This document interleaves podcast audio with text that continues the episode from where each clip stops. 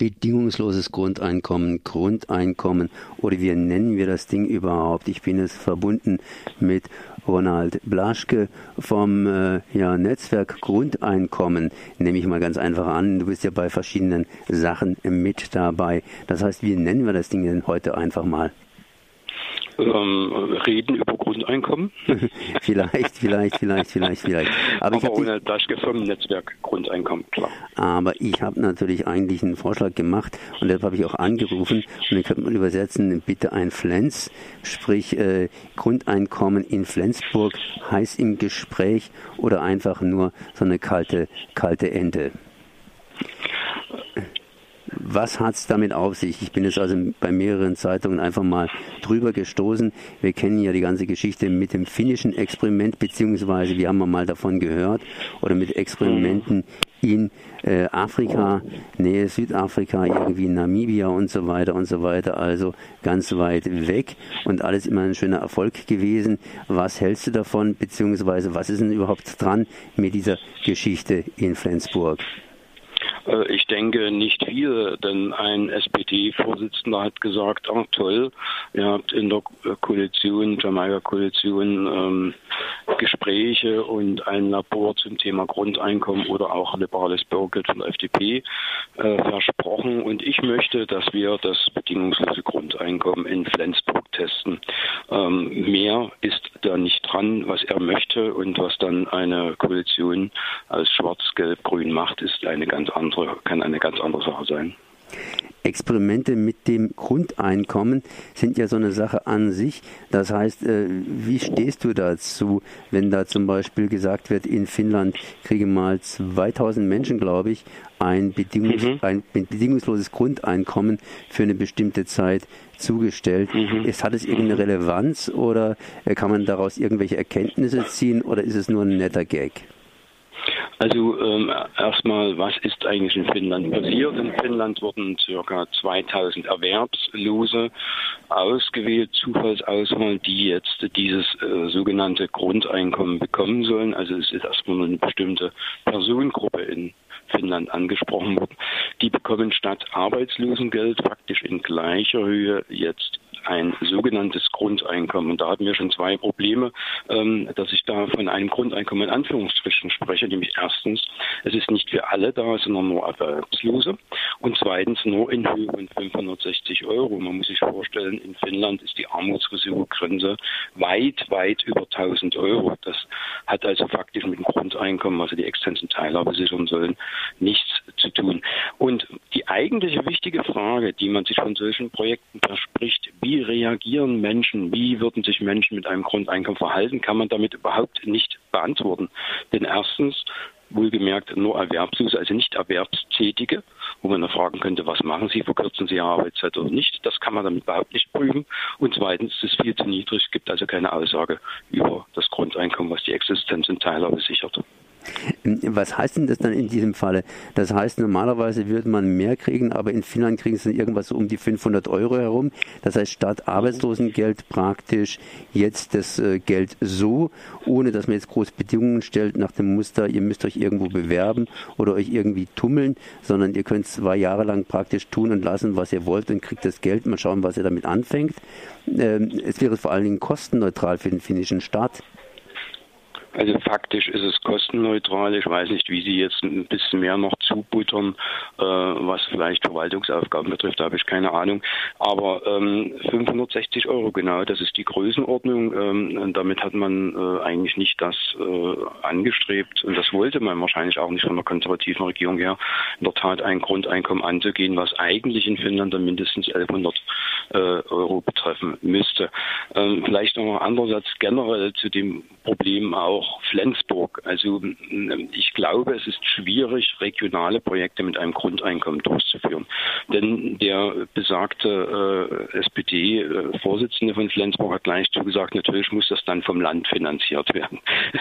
Und da sind wir schon bei der nächsten Dimension der ganzen Debatte über Projekte. Wer bezahlt denn eigentlich für eine Stadt, zum Beispiel Flensburg, dann ein Grundeinkommen in Höhe von 1000 Euro für alle Menschen? Wie soll für Flensburg sollen gesonderte Sozialrechte geschaffen werden. Wir haben ja viele Schnittmengen dabei oder Schnittpunkte zu bedenken. Wie steht es dann zu den Renten? Wie steht es zu den bisherigen gezahlten Sozialleistungen und, und, und zum Arbeitslosengeld? Alles das äh, kann man mit einem regionalen Projekt überhaupt nicht äh, äh lösen, weil man kann nicht für eine Region bestehende bundesdeutsche Gesetze außer Kraft setzen.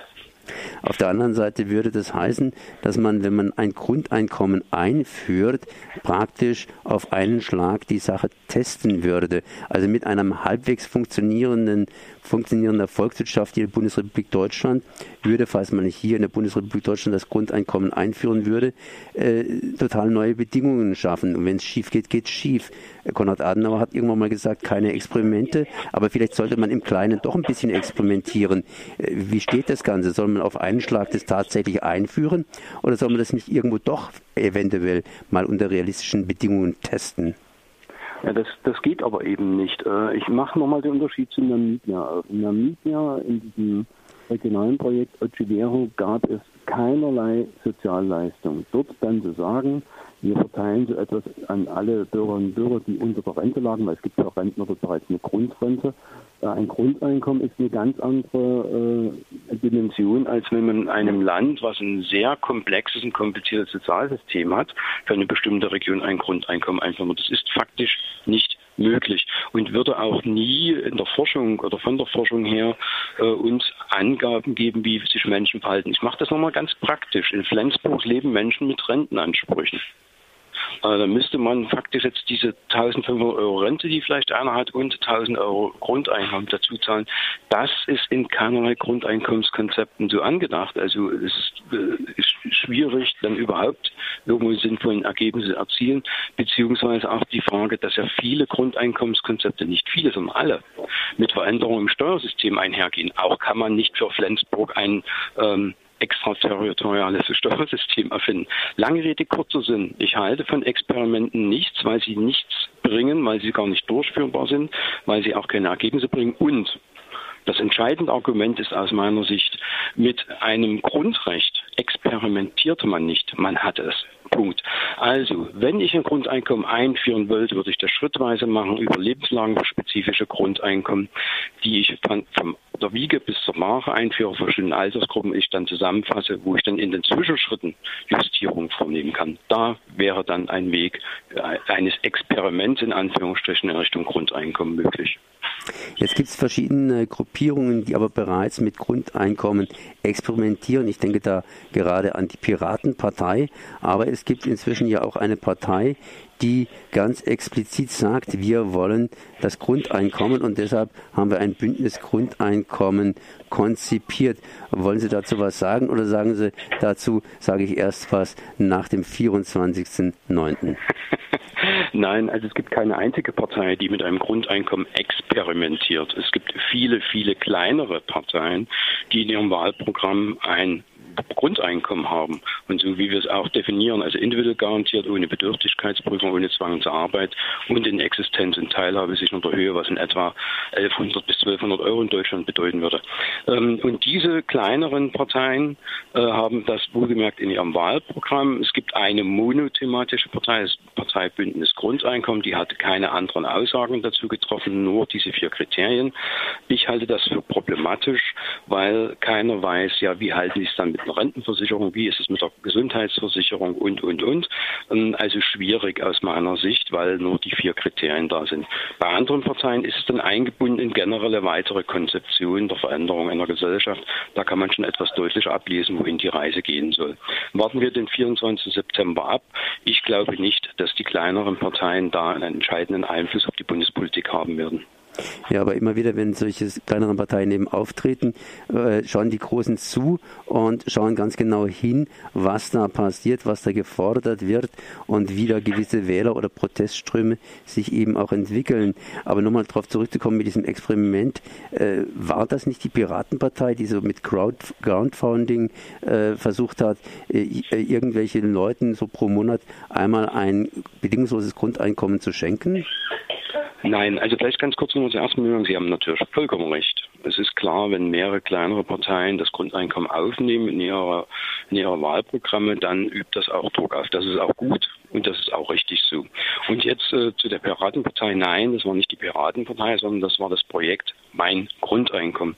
Das hat mit keinerlei Parteien etwas zu tun. Das ist eine Privatinitiative von mehreren jungen Leuten aus Berlin, die gesagt haben, über Crowdfunding versuchen wir für viele, viele Menschen 1000 Euro ein Jahr lang äh, zu finanzieren. Und auch da ist wieder ganz klar, das läuft ja, das Projekt, läuft auch sehr gut, ist ganz klar, dieses Projekt sagt nichts aus über mögliche Verhaltensweisen von Menschen mit dem Grundeinkommen. Denn stellen Sie sich vor, eine dreiköpfige Familie, einer gewinnt das Grundeinkommen in Höhe von 1000 Euro, das wird natürlich in der Familie aufgeteilt, das heißt, das sind dann 330 Euro pro Nase, hat also mit dem Grundeinkommen nichts zu tun. Und es ist nur befristet auf ein Jahr, was heißt, ich kann nicht einfach sagen, ähm, beispielsweise, was ja viele vermuten, aber selten eintritt, ich lege mich jetzt in die Hängematte oder so, sondern wir wissen ganz genau, das ist nur ein Jahr da und dann ist Schluss. Dann ist das Geld weg. Das heißt also, daraus kann man keinerlei Schlüsse ziehen, wie sich Menschen mit einem Grundeinkommen verhalten. Dann danke ich hier Ronald Blaschke für diese Informationen. Ronald Blaschke vom Netzwerk Grundeinkommen. Merci. Merci.